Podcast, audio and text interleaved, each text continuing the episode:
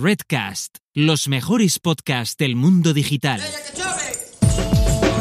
Marketing for E-Commerce Podcast con Rubén Bastón.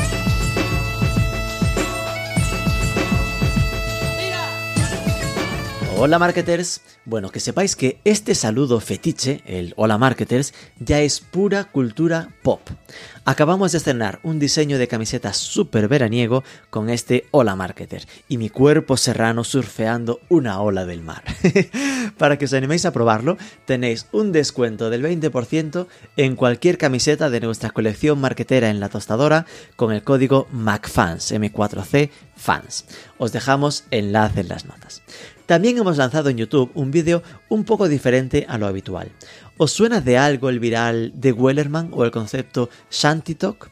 Pues explicamos con detalle todo el fenómeno viral que ha explotado alrededor de este tipo de canciones marineras en TikTok, y más en particular de su caso más destacado, el Wellerman popularizado por el escocés Nathan Evans. Otro enlacito que os dejamos en notas.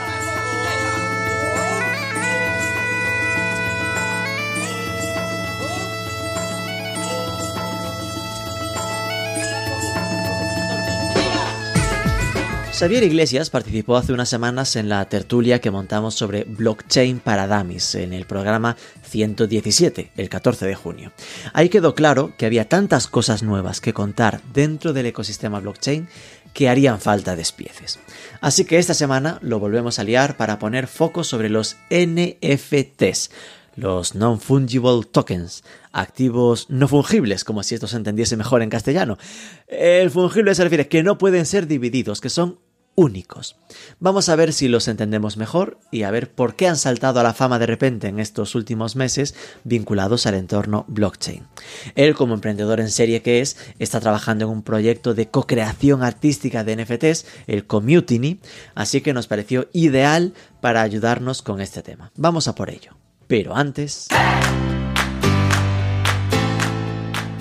Mira que somos digitales a muerte, pero por una cosa o por otra nos acaba pasando que varias veces al año acabamos necesitando los servicios de una imprenta, sea para roll-ups para un evento, algún regalo para ponentes, para mandar algún detalle especial, y nosotros estas cosas siempre las hacemos con solo imprenta. No solo es que tenga precios súper competitivos, sino que sobre todo nos tiene conquistados por el servicio.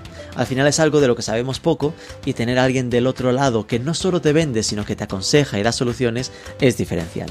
Así que si tenéis cualquier necesidad de material de oficina, publicitario o de eventos, echad un vistazo a soloimprenta.es.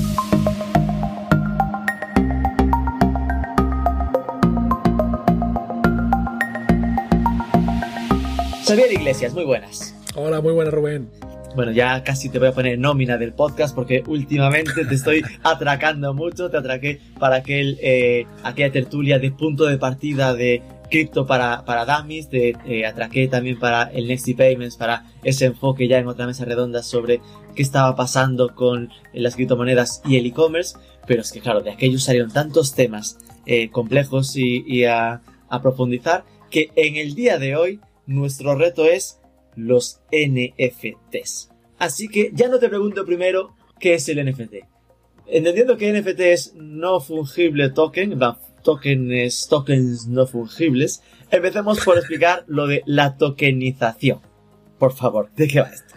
La tokenización. Bueno, vamos a empezar a explicar casi más lo que es un contrato inteligente, ¿vale? Que es el primer paso interesante que tenemos aquí. Ojo, es que ahora que ya voy enterándome, contrato inteligente deja fuera Bitcoin.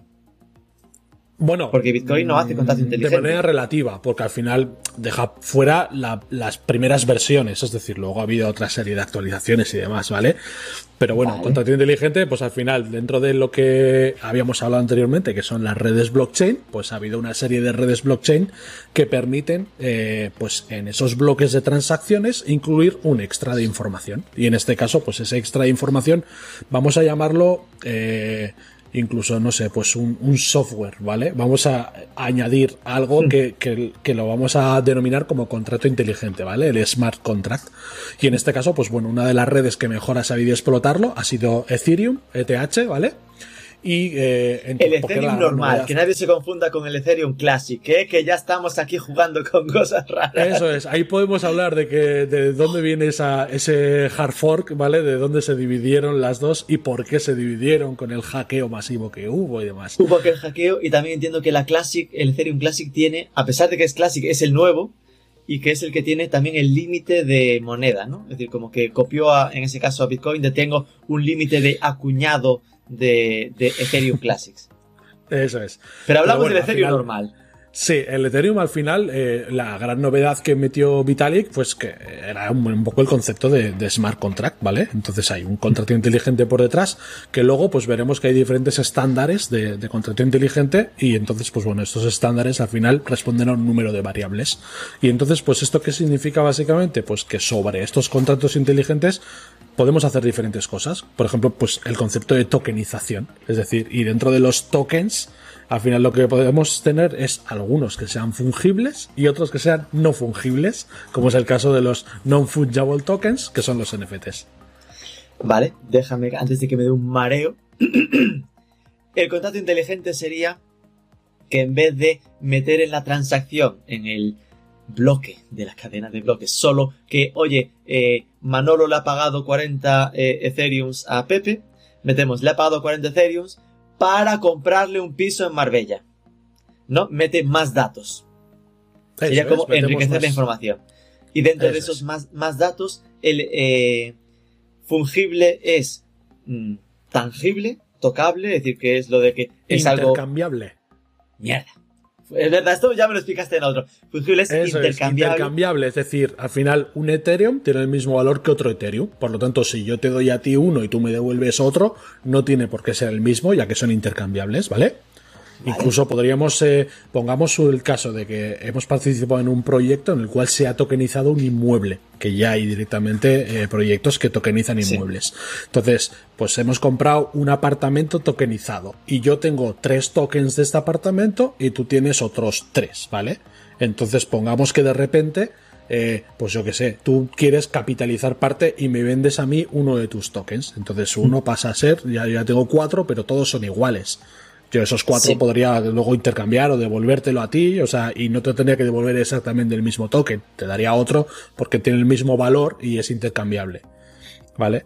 En cambio, los no fungibles son los que son únicos y no pueden ser intercambiables. Por ejemplo, un coleccionable, una obra de arte digital, ¿vale? No es intercambiable, a no ser Porque solo hay uno, básicamente. Eso es, es unitario y por lo tanto no podemos intercambiarlo por otro, aunque tenga el mismo valor, sigue siendo no fungible. Entonces, no fungible podríamos traducirlo por único. Tokens únicos. Sí. Sí. ¿Ves? Acabamos. Hola, ah, por favor, paren rotativas. Vamos a, renombrar el NFT como UT. Unique Tokens. los NFTs básicamente son cosas que como solo se hace una, no se puede intercambiar en exactamente igualdad de condiciones por otra. ¿No? Sí, sí. Por simplificar. En el modo más estricto, sí. Vale, eh, por entender aplicaciones prácticas de estos contratos inteligentes, prácticas así como, en plan, entiendo que se están usando para, para comprar un piso eh, en Smart Contract, por ejemplo. Sí, por ejemplo, para tokenizar inmuebles se están usando. Tenemos proyectos en España además interesantes, como el de rental. Entonces se tokenizan, por ejemplo, eh, apartamentos que son de alquiler vacacional entonces tú como inversor puedes comprar con criptomoneda, con la criptomoneda que lo esté tokenizando, eh, pues X tokens de ese inmueble cuando se sale directamente del proceso de venta y a ti pues esta empresa te está prometiendo un porcentaje de, rendimiento. Es decir, como ya tenemos los contratos de alquiler vacacional, estamos gestionando todo esto, pues a ti con tus tokens te prometemos un 10% eh, de rendimiento anual sobre tu inversión. Que en la práctica sería como estar comprando un 10% de la propiedad, es decir, que estar en la escritura de yo soy dueño del 10% de ese apartamento que otro está comercializando, pero aquí la novedad es la simplificación del proceso. Aunque ahora mismo nos parezca raro porque estamos pensando cómo coño se hace esto, en el fondo es mucho más complicado el voy a negociar el 10%, vamos a un notario y a partir de ahí esto como le damos forma. Pues aquí sería eh, tokenizamos el 100% del apartamento y eh, repartimos, yo tengo el 90% y tú el 10% en, un smart contract de Ethereum, por ejemplo. Sí, pero luego por otra parte, evidentemente lo tenemos sobre una criptomoneda que lleva su propia evolución en el mercado, que es que su crecimiento, o sea, continúa creciendo y revalorizándose, por lo tanto tienes unos rendimientos de la propia criptomoneda en la cual has tokenizado, es decir, al final participas de una economía que está, que está avanzando y está en crecimiento. Pero ya si metemos esa enlocuación, es como el, el pensar que entras por el, por, ay, no, la palabra chunga esta de elucubrar, no, por... Especular. Especular, exacto. Entras por especular, ¿no? Por aquello de como creo que crece la moneda, haga lo que haga, me rinde. Pero claro, esto solo te sirve si crees que va a seguir revalorizándose la moneda. Sí, bueno, que obviamente los que se meten suelen creerlo. ¿Cómo?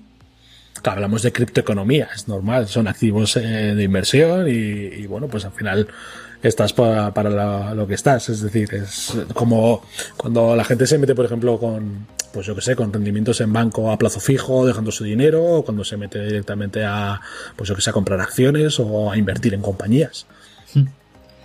Pero vamos, que es partir de la base de que esto como es tan pequeño, porque aún no está eh, masificado, lo natural es que se masifique, si se masifica a fuerza va a valer más, entonces el que entra ahora pues eh, se le va a ir revalorizando. ¿no? Sería un poco la filosofía. De... Sí, bueno, al final sí, más usuarios en el sistema se supone que tiene que luego más mayor. Al final es un equilibrio entre oferta y demanda, o sea, es, es economía pero aplicada directamente en otros en otro escenario diferente. Que esto, que en el Bitcoin se puede llegar a entender con más facilidad porque tiene ese límite de, de Ethereum, de Bitcoins acuñados, ¿por qué, es, ¿por qué se presupone que pasa lo mismo con Ethereum si no existe ese límite? Porque ahí podría haber el riesgo de acuño más, ¿no? Voy sacando más Ethereum. No, al final por el uso de la propia tecnología y por el desarrollo que se le presupone a la tecnología. Es decir, estamos viendo que, que todo lo que es el propio ecosistema blockchain y, donde uno de los eh, principales activos tecnológicos del propio ecosistema es la red de, de, Ethereum, no para de desarrollar y no paran de salir ramificaciones y nuevas aplicaciones y al final hablamos de descentralización. Entonces estamos continuamente viendo cómo estamos viendo un montón de aplicaciones de descentralización que a su vez repercuten en mayor uso de la red, en, en mayores avances y, y, al final en funcionalidades que, que repercuten luego de manera económica. Vale, entonces, esto es la tokenización, que es el partir en acciones una propiedad y repartirnosla, pero en un entorno cripto. Sí. Como sí, tokenizamos. Sería una definición sencillita, sí. ya ves que soy muy de, de buscar equivalentes sencillos. Aparece, ¿Cuándo aparecen los NFTs y qué aplicaciones prácticas tienen? Bueno, cuando aparecen como concepto en realidad no es que sea algo propio del, del, del ecosistema cripto, o sea, el, el concepto es, es, el mismo que el de cualquier contrato, es decir, el, todo contrato que pasa por notario y queda sellado, básicamente en concepto no deja de ser lo mismo, ¿vale? Entonces, el, cuando aparece también como concepto aplicado de manera criptográfica, descentralizada, seguramente estemos hablando de, de finales de los 80, principios de los 90, ahí ya hay algunos textos o algunos comentarios que son interesantes y, que apuntan más o menos a la idea. Y luego el gran estallido ha sido desde luego el primero grande aplicado sobre el ecosistema cripto, yo creo que es el tema de los CryptoKitties que fue, fue una, una colección de cartas coleccionables eh, que, que, era sobre la red de Ethereum y, y que eran unos gatitos y, y, luego pues bueno esos gatitos tenían un montón de variables y entonces dependiendo de las variables pues iba pivotando el color de fondo o el propio color del gato o si el gato tenía yo que sé una cola de dragón o lo, o lo que fuera sí y esto yo creo que es la primera gran aplicación que, que nos viene a la cabeza es la de los CryptoKitties ¿y cuándo fue eso? Eh, pues los CryptoKitties que yo recuerdo en 2017, que es cuando, cuando yo llegué a todo este mundo cripto y tal, 2017 finales, 2018 ya estábamos, igual enero 2018, por ahí. Sí, yo nada más entrar ya estaba, ya sonaban por ahí los CryptoKitties, así que ya ¿Tú estaba. ¿Tienes algún CryptoKitty? No, no, no, yo oh. no tuve la, la, suerte de hacerme con un CryptoKitty de inicio. Lo planteaban en una noticia que habíamos encontrado sobre este tema justo, como los gatos que casi tumban la red de Ethereum. Sí. ¿Por qué casi la tumban? ¿Qué pasó ahí? ¿Cuál fue el salseo? Bueno, al final la, la red de Ethereum tiene el, el, concepto de, las, de la red blockchain es que, que, la red al final son bloques y entonces tienen una cadencia, ¿vale? Entonces, en ese, cada X minutos, pues se mira uno de los bloques y por lo tanto esto es como un tren que pasa de manera continua y entonces eh, el, los vagones se llenen o no se llenen, continúan pasando, ¿vale? Pero claro, si empiezas a meter sobre estos vagones un montón de cantidad de información, llega un momento en el cual los vagones se van rellenando antes del propio tiempo de paso, por lo tanto vas generando una cola de espera. Entonces todas ah. estas transacciones extra con esos smart contracts sobre los CryptoKitties, pues hacían que la red se saturara. Básicamente había demasiada gente esperando el tren. Eso es, sí, sí. Y de hecho, si la capacidad estaba en 100 compras por segundo, pues igual había 200 y estaba petando porque no era, no era que no las hiciese, sino que estaba tardando demasiado y la gente no estaba acostumbrada a eso. Dijo, ¿qué está pasando aquí? Que esto no rula, ¿no? Eso es, y entonces luego tenemos toda la aplicación de los gas fees, que, son las comisiones para poder meter algo dentro de la red. Y por eso de repente tenemos épocas en las cuales por mintear, por generar un NFT de un coleccionable tuyo de una obra, las comisiones que tienes que pagar son altísimas y si decides pagar la menor, porque tú además decides, eh, si pagas la más alta, pues eh, tienes ya prioridad y, metes tu transacción en el siguiente bloque. Mm. Pero si pagas la menor, pues igual te toca esperar y yo que sé, igual tienes 20 días de espera y eso continúa ahí en proceso de minteo, ¿vale? Cuando la red está muy saturada. ¿Minteo sería lo del minado? Eh, no, mintear es, el, yo creo que si lo tradujéramos al castellano sería acuñar que ah, es generar un smart contract sobre un, sobre un NFT. Vale, O sea, incluir tu NFT dentro de la red. Ok. Entonces, eh, eh, la tercera ola, ¿no? La primero se definió en finales de los 80, primeros de los 90. La primera aplicación práctica, así ya sobre cripto, fue en ese momento de las CryptoKitties, 2017 aproximadamente. Y ahora la última ya fue ya no sé si 2021 puro o empezó el año pasado. el, movidón Jack Dorsey vendiendo su primer eh, tweet ese ha sido 2021, ese ha sido el primer pues, trimestre de 2021. Pues ahí le pongo la fecha. Sí, pero 2020, el año pasado ya hubo movimientos muy interesantes de, temas de NFT. Ya el propio mercado se estaba moviendo, es todo el tema de los CryptoPunks, que es otra colección muy potente. Y eso ya 2020, ahí la gente ya estaba haciendo movimientos. Y ya ha estallado directamente con, el comienzo de 2021. Este año ha sido una auténtica locura, porque ya empezamos a ver, claro, yo creo que el, factor más mediático viene de la mano del, del criptoarte, que cuando, cuando de repente se vende una obra de Beeple que no deja de ser un GIF de X segundos y, la venden por 6,6 millones de dólares en subasta, pues... Ese era aquel gatito, el, meme del gatito, ¿no? Eh, no, no, este fue una obra de Beeple que es, eh, es un, un dibujo de, de, una mole de carne que tú intuyes que es Trump y que está tirada en un parque y la gente está pasando y está echándole basura y lo han grafiteado y demás y llega un pájaro que es la representación de Twitter y se posa encima. Y, es una secuencia de X segundos en un GIF. Este es un, un NFT que compró Pablo Fraile, que es uno de los principales inversores, que es español, residente en Miami. Y, y esta obra la compró a comienzos de año, si mal no recuerdo, lo ha comentado en alguna entrevista, por algo más de 80 mil dólares al, al, cambio, la compró evidentemente en criptomonedas, en un, un NFT, y la revendió a las cuatro semanas por 6,6 millones de, dólares al cambio en subasta. Sí, pegó un señor pelotazo. Y yo creo que esto es lo primero que trasciende este año, que, que ya dispara directamente la, atención mediática sobre, sobre los NFTs. Vale. Eh, Beeple es B-E-E-P-L-E. -E, Eso es, sí. Eh, y por ver si lo he entendido bien, el Beeple es Alberto Mielgo. No, no, no, Beeple es. Eh, ay, no, es, es, extranjero y no me va a salir ahora el nombre. ah, Alberto es el que se lo compró por 80.000 y después lo vendió por 6 millones, ¿no? Pablo, Mike ah. Winkelmann es Beeple, que no me acordaba. Sí. Madre mía. Y Pablo Fraile es el, inversor, que, que, de hecho tiene una colección exageradísima de, de NFTs. Es uno de los, de los que ha hecho una apuesta fuerte en inversión y que ya con el valor de los NFTs que tiene acumulados eh, ya he escuchado en comparativas que se acerca en valor al, a museos importantes a nivel internacional y a grandes colecciones. Ahí para entendernos, eh, ese criptoarte es básicamente eh, arte no impreso.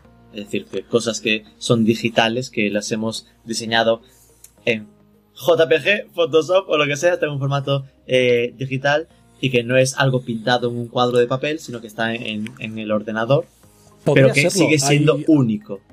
Sí, pero bueno, podría serlo, ¿eh? Hay obras de arte que son obras de arte en formato físico, que están sobre, sobre lienzo o sobre papel y se digitalizan para al final generar un smart contract y convertirlo en NFT. Y al comprador se le entrega la obra en, físico y se le envía. Hay otras que no, hay otras que son arte digital y directamente pues es un, es es un activo digital que lo mismo se mintea, se, se convierte en NFT y por lo tanto ya pasa, pasa a la red.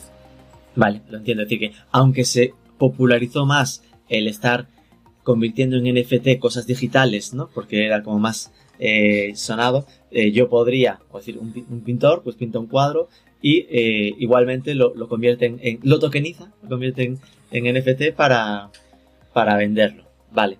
Eh, ¿Y esto cómo se hace?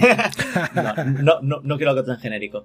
Eh, yo me imagino que soy ese pintor y a dónde tengo que ir, ¿no? ¿En qué, en qué webs se está cociendo esto? ¿Cuáles son las de referencia a nivel mundial?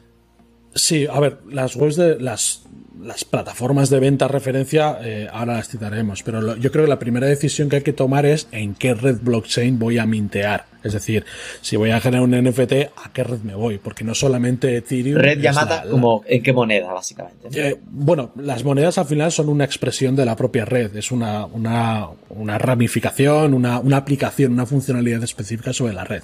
Entonces, pues bueno, puedes irte a Ethereum, que tiene sus pros y tiene sus contras, es una red cuya moneda es muy utilizada y es una red muy común, es decir, tiene muchísimos usuarios que la utilizan y las principales plataformas trabajan o tienen la opción de trabajar los NFTs sobre Ethereum, ¿vale? Pero luego existen otras, tú puedes trabajar sobre la red Tezos y, y- y tiene también muchísimo uso, eso sí, luego tiene una serie de beneficios, es decir, en, en Ethereum el problema es de saturación de la red, por lo tanto las comisiones que debes pagar por, por generar el NFT, incluso por eh, cambiar el contrato cuando te lo compran o cuando lo revendes o cuando, cuando, cuando lo- te lo compran y tú lo y ejecutas la venta, también esas, hay que pagar comisiones en esos, en esos procesos y evidentemente pueden ser muy altas. Pero en otras redes como Tezos, por ejemplo, pues son muy bajas y estarías pagando pues o céntimos de dólar o un par de dólares al cambio. Sin embargo, en Ethereum, depende qué días, pues eh, puede que te salga pues un señor tortazo de 200, 300 dólares el, la comisión de turno. ¿Qué diferencia? Vale, es decir que aunque a priori uno pensaría, bueno, me voy a Ethereum, que es lo que usa todo el mundo, si lo usa todo el mundo, es más fácil que también lo usen para comprármelo, Hmm. pero que a lo mejor te lo compran y pierdes 200 pavos en la, en la comisión porque como es tan masificado, pues eh, tiene- es más alta la, la comisión. Eso es. Y Pero- luego a nivel de plataformas, pues las, la, el principal marketplace o la primera puerta de entrada suele ser OpenSea, que es un marketplace muy, muy grande. Y entonces en OpenSea, OpenSea tiene una cosa buena y es que solamente pagas los gas fees de Ethereum en el momento que conectas tu, tu wallet, tu cartera de criptos con la plataforma. Es decir, una vez que haces esa, pagas esa comisión una vez y luego ya puedes listar todos los NFTs que tú quieras sobre tu cuenta. Puedes generar colecciones, puedes ir generando los NFTs. Vale, esto es porque hace en realidad un lazy minting, es decir, no, hasta que se ejecuta la venta no, no incluye realmente el NFT dentro de la cadena. Entonces así se permite el tener un montón, tú ya tienes eso conectado, cuando se ejecuta la venta te cobro la comisión de venta y entonces ya directamente lo metemos ahí en la cadena y ya, ya hacemos la transferencia del smart contract. Entonces eh, como ejecuta así te permite hacer esto. Pero bueno, como puerta de entrada está muy bien porque tú pagas la comisión una vez y ya a partir de ahí tú te dedicas a subir tus NFTs y luego ya si tienes la suerte de venderlos pues es entonces cuando vuelves a pagar comisiones por las ventas, ¿vale? Que otras plataformas, por ejemplo, te toca pagar cada vez que tienes que generar un NFT y eso es un, es un gasto bastante, bastante majo, ¿vale? Además de OpenSea, OpenSea es mar abierto, en plan OpenSea. Eso es, sí. luego está Rarible, Rarible, que es una plataforma también muy, muy conocida, que que ha ido creciendo Ya busco muchísimo. Rarible y lo que me recomienda Google es Rarible versus OpenSea. Se nota que son las dos referencias. Eso es. Sí, y luego ya tendrías, por ejemplo, ya plataformas que son, son más pequeñitas, están gestionadas ya por equipos de manera directa y en las cuales es un poco complicado entrar. Pues por ejemplo, hablamos ya de plataformas como Maker's Place, como Known Origin, como Foundation, Nifty Getaway, ¿vale? Ya son como, como si fueran galerías más que marketplaces en las cuales o, ellos te invitan directamente como artista a que tú subas tus obras a esa, a esa plataforma o tienen un sistema en el cual, por ejemplo, te, te, tiene que invitar a alguien, algún criptoartista que ya ha vendido algo dentro de la plataforma. Ya tiene perfil, ha vendido algo y entonces tiene la posibilidad de invitar a, a X artistas. Por buscar un poco la comparativa, sería como el, estas dos, las grandes serían como en las camisetas un, la tostadora, ¿no? Que cualquier diseñador puede subir su diseño de camiseta ahí para venderlo y se queda con una comisión pero que después hay, pues, oye, pues mira, proyectos más pequeños de camisetas que solo tienen sus diseños propios, o que ya es, son ellos quienes te invitan, o pídele tú por favor que te acepten y te valoran. Sí, luego también tiene, tiene una diferenciación también en cuanto al tipo de NFT que te puedes encontrar. En OpenSea y en Rarible también hay que, hay cabida para los coleccionables, y hay gente vendiendo, por ejemplo, skins de videojuegos o, o coleccionables tipo cartas como CryptoKitties o, o avatares tipo los, los apes, los monos o CryptoPunks y sin embargo en las, en las otras que son más un concepto de galería solamente te encuentras obras de arte digital. ¿Vale? Entonces esa es un poco la diferencia. Y luego sobre otras redes, por ejemplo, ahí se ha puesto muy de moda Hitecnun, que es una, un, un marketplace de, de, obras de arte digitales de criptoartistas, pero sobre la red Tezos.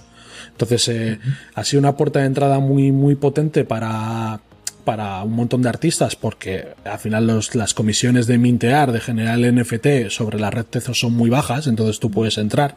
Y luego ha supuesto también un poco un concepto de contracultura, es decir, ha sido una red en la cual muchísimos criptoartistas han entrado porque al ser al final las comisiones tan bajas también, los precios de venta son bajos y lo que ha provocado es que se genere un mercado entre artistas. Los propios artistas se compran a los propios artistas, saben que hacen ideología, que apoyan el movimiento, eh, se hacen comunidades muy fuertes, se colaboran eh, y hay un ambiente de muy buen rollo en Hitecnun, donde eh, entre artistas se han, generado su propio mercado y representa un poco un concepto más de contracultura frente a, la economía pura y dura de los otros que ya entramos en el considerar Ethereum la casta, ¿vale? Ethereum es de todos, yo prefiero estar en algo menos masivo que.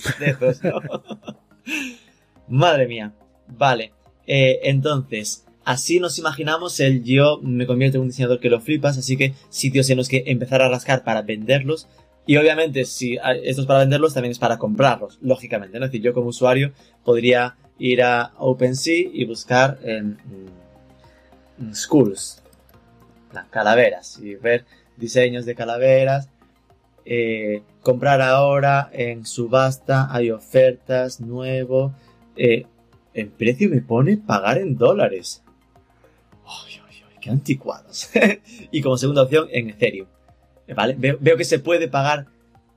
Esto es interesante. Se puede pagar en dólares y aunque pagues en dólares, estás comprándote el NFT igual.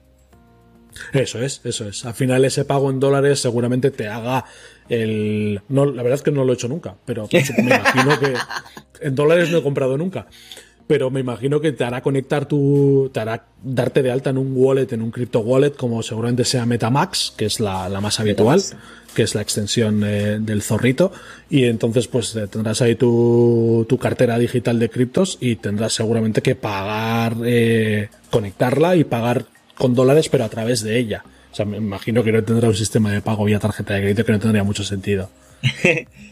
Vale, aquí busqué School, me encontré una School que me pone que son 0,07 Ethereums y el equivalente entre paréntesis de 148 dólares. Y me a los cuales luego tendrías que sumar la comisión, el gas específico del, de la propia red. ¿Has dicho comisión del gas? Sí, el gas fee, que es la comisión de eh, cambiar ese smart contract al comprador. Vale, es decir, como la, el, impuesto de transferencia patrimonial, ¿no? El impuesto de, no sé qué patrimonial. eso es. porque hay que hacer un contrato, así que en vez de irnos al notario hay que modificar el contrato existente del NFT, ¿vale? Y lo tienes que modificar para que pase a ser propiedad tuya. Entonces, en esa modificación hay que volver a, a, meter esa modificación dentro de la red blockchain. Y, por eso, cuánto suele costar? sobre una pues depende del día y de lo saturada que esté la red. Esto es lo que decías de que en Tezos puede ser baratita y en Ethereum puede ser En más Tezos alta. por ahora va a ser muy baratita porque la red no está saturada y tiene otra serie de mecanismos y aquí pues... Pero pues en claro, Ethereum si yo como, como consumidor soy pura casta y me compré inocentemente Ethereum y de repente me los... Es decir, aquí ya lo ofrecen en, en Ethereum, ¿no? Pero eh, si ahora me fuese a un sitio en el que me lo hubiese que pagarlo en Tezos, el coste de cambiar Ethereum a Tezos también existe, ¿no? No, los, la mayoría de los exchanges la- el cambio de moneda es, eh, es libre de comisión. O sea, tú, eh, por ejemplo, lo tendrías en, en Coinbase o lo tendrías Sí. en, en Binance, en cualquier exchange y harías un cambio. Pues eh, esta cantidad de, de mis Ethereum los vamos a cambiar a Tezos y lo que Vale, haya vale, sobre la wallet voy a comprarlo. simplemente lo cambias al, al precio de cambio que haya en ese momento, ahí ya puede- ha- hay cierta, cierto riesgo, pero no te van cobrando. Digo, porque de aquel podcast me hice mis deberes, ¿eh? Es decir, me ya fui veo, ya veo. a Binance, me registré, fue un, parto doloroso la, el- la verificación. Después de verificar todo, me decía, en siete días te dejo operar, así que fue como, "Me cago en tus muertos. Así que me fui a Coinbase, también fue otro parto verificarme, pero ahí me dejó operar inmediatamente. Probé, me compré Ethereum e incluso los moví a, Meta, a Metamask. Muy ya bien. tengo el pago. Ahora mismo tengo, pero claro, esto era una prueba pura de concepto. Eh, pagué 5 euros, que en Coinbase no había ni, ni límite mínimo, que se quedaron en 4 Ethereum, en 4 equivalentes a Ethereum, y al moverlos a Metamask se me quedaron en 3, en plan de, por la comisión de una de comprar y De- otra de entiendo que de moverlo a, Eso es, del exchange al, a la, a la wallet. Eso es. Claro, ahí me quedé asustado, obviamente, porque claro, al meter tan poca pasta era, era porcentualmente muy alto, pero que es lo mítico, un euro en cada cambio, ¿no? Pero entonces pensaba que a lo ya- mejor cada, cada movimiento que hiciese sería así, pero bueno, por lo menos entre criptos no hay esa comisión. No, no, Bien. no la hay. Por ejemplo, en Coinbase no, no existe ese cambio. O sea, tú puedes hacer directamente un cambio. Esto, por ejemplo, cuando, cuando se dan eh, movimientos muy bruscos, como hemos tenido en, en- desde, desde que pegamos el, el bajón después de la gran subida de, de comienzos de año, y ahora que podríamos identificarlo, veremos cuánto dura, pero por ahora parece que es un bear market y por lo tanto vamos a tener un mercado de hibernación donde vamos a estar pivotando en estos valores durante una temporada. Pero en esas caídas de, de un par de días y demás, ah, pff, si no eres un usuario que controla estas cosas, tú harías bajo. Pues mira, ahora más o menos yo intuyo que el Ethereum, por ejemplo, va a pegar una bajada los próximos dos días. Voy a vender ahora, lo cambio a euros y, y recompro. Pero claro, ahí estás pagando comisiones de, de cambio a dinero fiduciario, a fiat. Claro. En cambio, lo que podrías, por ejemplo, hacer es, vale, voy a cambiar directamente mis Ethereums a, ¡A una sta- stablecoin! a una stablecoin, ¿vale? Lo pasas a USD, por ejemplo, y lo vuelves a cambiar cuando está abajo y te haces con mayor cantidad de moneda. ¡Qué buena! Claro, cambias a una moneda que está referenciada a dólares, que es más o menos estable. Como el cambio entre criptos no tiene comisión, te permite hacer ese juego de, de evitar esas fluctuaciones negativas. Eso es. Qué y bueno. así lo que estás haciendo es recapitalizando y hacerte con mayor cantidad de moneda. Vale, aquí esto se popularizó eh, por esa venta de como de memes, ¿no? Es decir, como cosas que... No, es decir, yo lo veo claro, en plan, yo me hago un cuadro que lo flipas de una calavera súper preciosa y lo vendo a lo que a mí me salga de los huevos. En plan, 150 dólares o no lo vendo. Pues mira, eh, es, es punto. Pero sí que llamó la atención lo de, eh, pues, ese primer tweet. Es decir, que esto significa que yo podría, como marketing for e-commerce, eh, conver- convertir en un NFT el primer vídeo del canal de YouTube o el primer artículo de la web y venderlo. O el libro, el libro que acabáis de lanzar hace El nada, libro, pues podríais haberlo editado como, como NFT. Un NFT con un estándar que permita un número X de copias. Wow, ahí sí que me rompe la cabeza, porque como me lo imaginaba lo de no, que no sea repetible. eh, Claro, pero existen, luego eh, los, los smart contracts han ido evolucionando y existen estándares de smart contract, por ejemplo en Ethereum, que sí permiten un número de variables. En las redes que comentaba antes, por ejemplo, normalmente en OpenSea y demás, tú subes, un- eh, si subes una obra, la subes unitaria, es decir, esto es una, es una obra de una. Sí. Pero, por ejemplo, en Tezos, como los valores son tan bajos, eh, pues, y como se ha hecho mucho contracultura y entre artistas se compran, pues han- se ha puesto de moda el hacer series. Pues voy a sacar de esta misma obra una serie de 20 unidades. De, lo mítico de hago un cuadro y tiene numerado, ¿no? Uno de 20, Eso es, dos de 20. eso es, numeraciones. Esto es una serie de 20 ejemplares y por lo tanto, pues eh, cada uno lleva su, su contrato inteligente, pero tú tienes la, la, la versión número 1, tú la, el número 3, tú el número 5. Entonces podríamos sacar el libro de e-commerce tokenizado a, en, en, Claro, ahí el rollo sería que tienes que poner de primeras cuál es el número máximo, ¿no? Es decir, que esto tiene. Eso es, tú dirías eh, del libro se van a sacar 100 copias. 100 Incluso copias podrías en NFT. hacerlas por subasta, es decir, el día 1 vamos a sacar el libro a, a precio tirado. Las primeras 10 copias del libro van a salir a un euro. Pero el día 2 vamos a subir a, eh, al doble, van a ser 2. El día 3 lo vamos a hacer de manera exponencial y ya va a ser 4. Entonces ya vamos a ir subiendo de manera exponencial. Y las últimas unidades del libro, el que quiera hacerse con él, pues ya evidentemente pues eh, tendrá que hacer pues en el exponencial. Pues imagínate, las 10 últimas se vendrían a un valor bastante interesante. Y eso en la práctica, al que lo compra, le llegaría igualmente, pues, o a la versión Kindle o la versión en papel, es decir, como cualquier de vecino, ¿no? Es decir, que simplemente Eso es, pero ha cambiado la forma de comprarlo. Sí, y por su parte tendría un smart contract que asegura que tiene en propiedad un ejemplar real eh, con autoría, de, con, con los derechos de, de ese libro. Vale. Que comprándolo en papel normal, estoy pensando un poco qué diferencia hay con la otra. Más Sí, allá mira, de. po- Pongamos que sacáis 100 copias, pero solamente salen en papel. Y solamente se va a enviar en papel a el que tenga un smart contract. Claro. Entonces la única versión del libro es física y solamente lo van a tener las 100 personas que han comprado cada una de esas mm, versiones. Claro, ahí tiene más sentido cuando lo haces exclusivamente en NFT, ¿no? Si hay la combinación, pues puede quedar un poco Eso más es, sí, al final con el activo digital es un poco, pues bueno, sí, me lo he comprado yo, pues en realidad mi, con mi socio Pero ahí o en solo yo y ya está. Vale, él no tiene el contrato, pero le da igual. O sea, al final lo que quiere es leerse el libro. Pero si solamente Claro. existiera en papel y solamente existieran 100 unidades, tendría su lógica. Qué bueno. Vale. Eh, y des- entonces, eso se puede hacer y, la- y no es algo que tengas que hacer técnicamente nada, en plan de, lo- lo- el ejemplo, ¿no? Nuestro primer post de, de la web es básicamente venir a OpenSea, es decir, venir a un- uno de esos proyectos y hacer el proceso de alta de ese, de ese NFT, ¿no?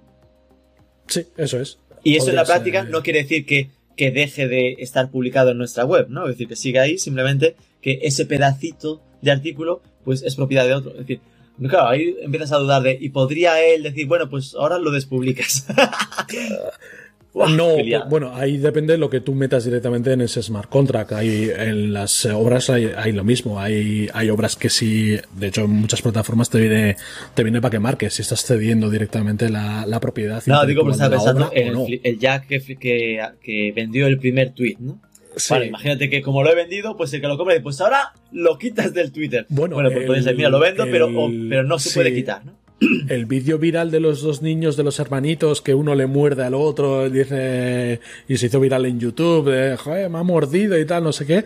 Este, por ejemplo, en el momento que se subastó, me parece que se llegó a comprar por, por algo menos de 500 mil dólares al cambio, Madre. y, y ordenaron al día siguiente la retirada del vídeo. Es igual lo compraron los padres de los niños. Pues no lo sabemos. Los padres de los niños lo cobraron por ser los autores originales y los propietarios del, del vídeo, pero el, el comprador retiró directamente el vídeo. No sé, bueno. habría que ver realmente qué es lo que estaba comprando con, con el NFT. Claro. Es decir, dentro de ese NFT igual estaba también la Que es lo cesión mítico. Hay que ver la letra pequeña del smart contract. Eso es. Vale. Eh, ¿Qué es Community? Pues es nuestro nuevo proyecto. Dentro de lo que hacemos en, en la agencia, que nos movemos por el Knowledge Driven Agency, es decir, somos una agencia que se mueve por conocimiento, no solamente por datos, como, como se ha puesto tan de moda con el Data Driven Company, pues eh, pues bueno, como seguimos indagando y nosotros al final a través de hacer proyectos es como aprendemos y adquirimos conocimiento que luego aplicamos sobre nuestros clientes. Y uno de los conocimientos que evidentemente estábamos adquiriendo es todo el tema de la escena cripto. Porque en 2017-2018 con todo el tema de minería, criptomonedas, ya nos metimos en proyectos de este estilo, aprendimos mucho y tuvimos clientes a nivel internacional para trabajar estos aspectos. Pues este año con los NFTs lo mismo, nos llama la atención, empezamos a trastearlo, empezamos a aprenderlo, pero el hecho de aprenderlo o participar contigo hablando en un podcast o en una tertulia, lo que sea, no significa que, que adquieras el conocimiento real. Simplemente has leído y demás. Si tú te has puesto a comprar, a generar NFTs, a venderlos, poco vas a, a sacar.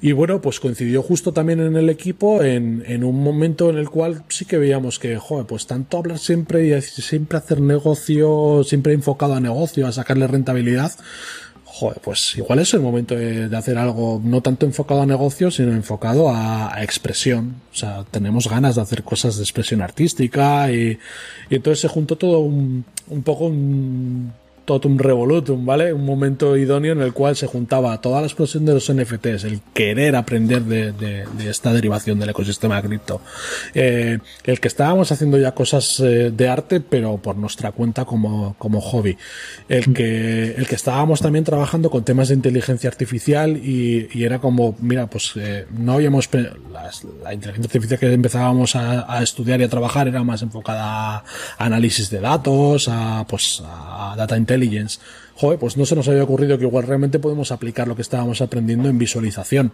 y, empezar con, todo el tema del arte generativo.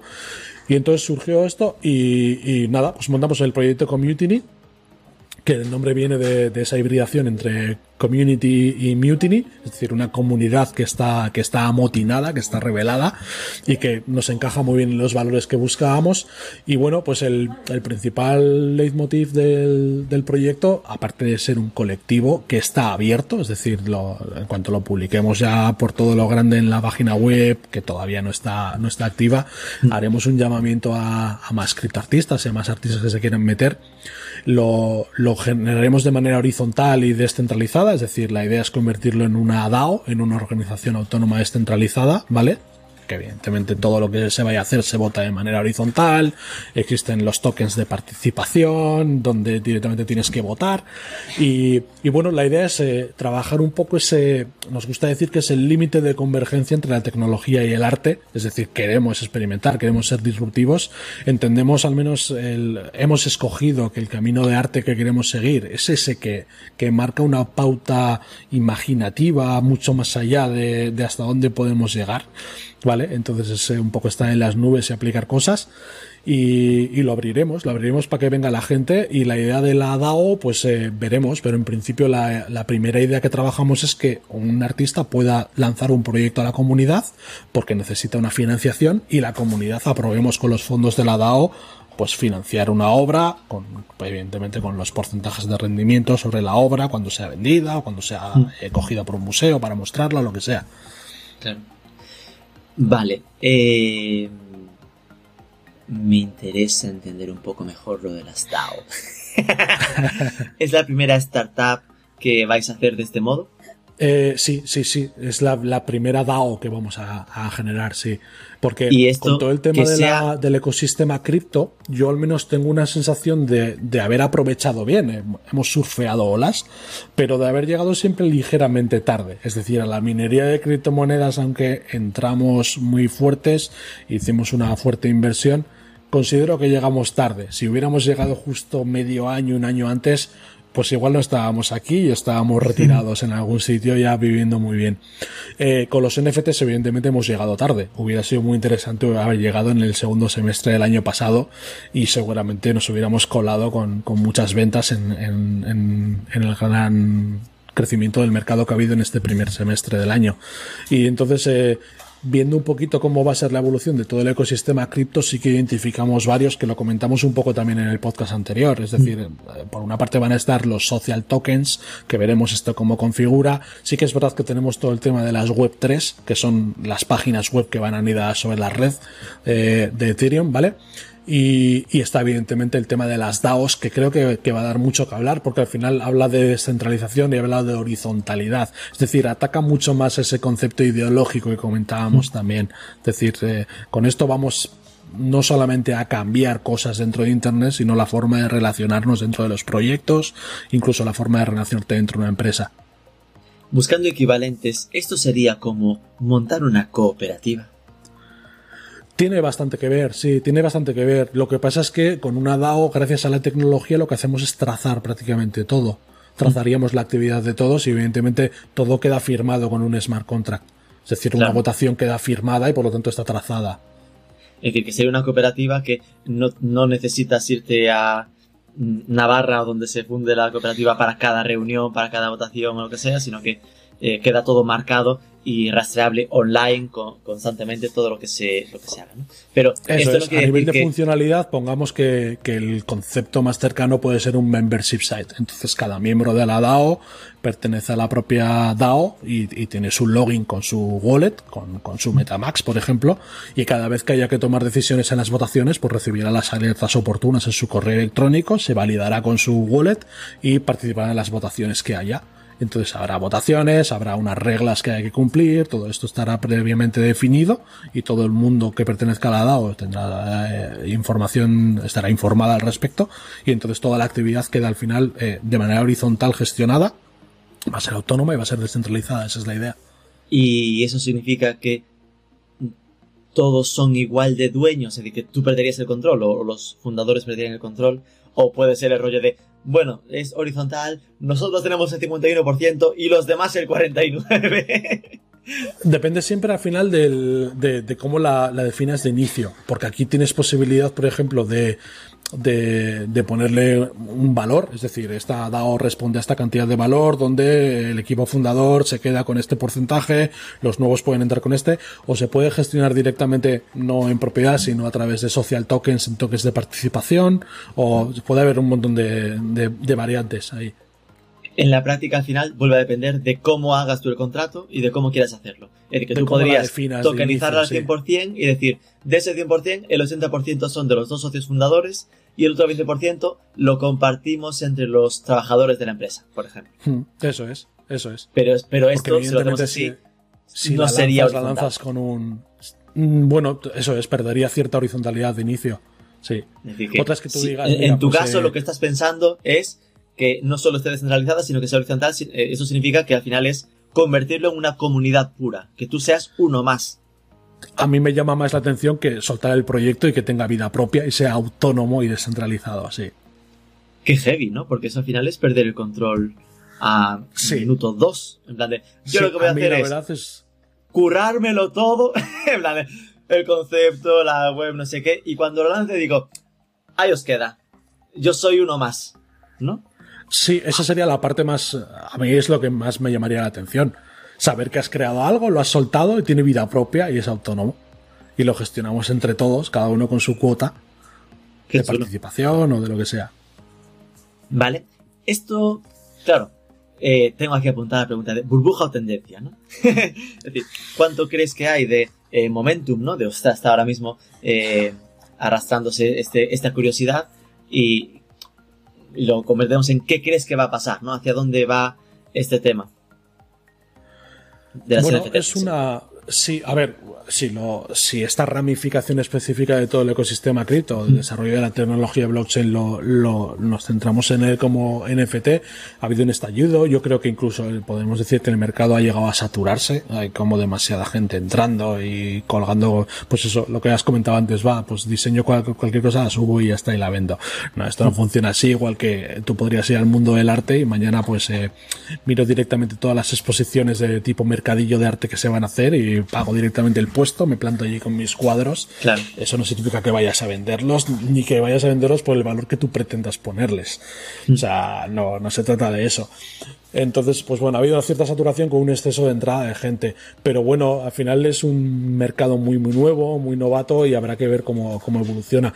Lo de que el propio el desarrollo de la tecnología y demás va a seguir eh, hacia adelante es yo creo que en, ese sentido no hay miedo de burbuja es decir vamos viendo cómo cada vez va a haber más plataformas, ahí se están desarrollando plataformas nuevas, marketplaces nuevos y evidentemente eh, derivarán a, cosas mucho más eh, anichadas. Es decir, no tenemos de repente un marketplace específico de NFTs de fotografía, sería interesante que surgiera uno de foto específico. Sí que existen, por ejemplo, eh, eróticos o pornográficos. De hecho, esta semana un par de chicos franceses han recibido una ronda de inversión muy fuerte. Les han metido dos millones de dólares para desarrollar el marketplace erótico pornográfico basado en NFTs que quieren hacer. Y, y ya han anunciado que no sé qué fecha lanzan una, una oferta inicial de monedas por valor de 17 millones de dólares donde ya directamente entrarán me imagino que buscarán un concepto tipo un OnlyFans, pero eh, sobre la red, es decir, directamente eh, como NFT. Y luego, pues habrá que ver directamente otras escenas que vayan haciendo. Pues yo que sé, un, un marketplace de NFTs específicos de ilustradores o, otro tipo de cosas. Luego, los metaversos, esto sí que es verdad que sigue evolucionando. Y todo coleccionable, skin, eh, tierra, personajes, etcétera, etcétera, sobre los metaversos van sobre NFT. Entonces ahí también hay un, un desarrollo interesante de lo que es la propia escena NFT. Porque en su momento habías mencionado que se vendían, ¿no? Skins de videojuegos esto entiendo que son skins de videojuegos de metaversos, ¿no? Es decir, que no puede ser de, de juegos normales. Eh, bueno, normal es entendido de un Fortnite. Si mal no recuerdo, Fortnite estaba intentando hacer algo también relacionado. Eh, ahora, por ejemplo, que estamos todo este mes con el tema de la Eurocopa, el, uno de los trofeos en, el cierre de la Eurocopa, en la final, eh, directamente lo van a romper en directo, van a, triturar el propio trofeo, lo van a romper en directo y, y, son el número de NFTs que van a salir porque va a estar minteado y entonces se va a, se va a sacar ahí a, a subasta. Han hecho una cosa muy interesante porque uno de los patrocinadores, por ejemplo, de la Eurocopa es Alipay, el sistema de pagos de, de Alibaba, AliExpress. Y, y, estos, por ejemplo, tienen una filial específica de, de, tema de NFTs. Entonces, esta, esta empresa tecnológica es la que se ha, se ha encargado de, de, mintear y de generar NFTs sobre ese trofeo. Y entonces ahí van a hacer algo que, que, evidentemente va a ser mainstream y va a ser, va a ser, va a ser muy interesante ver a ver qué hacen ahí. Y ayer también se filtraba que Instagram estaba sopesando dar entrada al arte a través de los NFTs dentro de la plataforma. Pero bueno, son como globos sondas que sueltan un poquito a prensa, porque mm. también en su día eh, Facebook pretendía sacar para Facebook Enterprises todo el tema de la criptomoneda Libra que era la que iban a tener ellos propia y luego se echaron para atrás, pero bueno, que, al final es un poco la, la, idea de a ver cómo se van a mover con, con todo esto y si las grandes corporaciones van a entrar un poco a, al, al mundillo, a toda la escena cripto, que habría que ver porque teóricamente, ideológicamente, eh, va un poco en contra de, de, de este Internet que, que muchos eh, pensadores han etiquetado ya como feudalismo digital, donde tenemos al final unas grandes corporaciones controlando este, este Internet que no es el que queríamos los usuarios, ni es el que se, mm. se definió como concepto originalmente. Claro. Vale, pues con esto nos sirve como punto de partida para haber conocido el maravilloso mundo de los NFTs. Muchísimas gracias, Xavier Iglesias. Muchísima suerte con este proyecto de Community. Ya cuando lo saques ya serás uno más, así que tampoco te importará tanto, pero, pero que seas uno más de algo muy, muy, muy grande. Un abrazo. Muy bien, muchas gracias. Un abrazo, Rubén.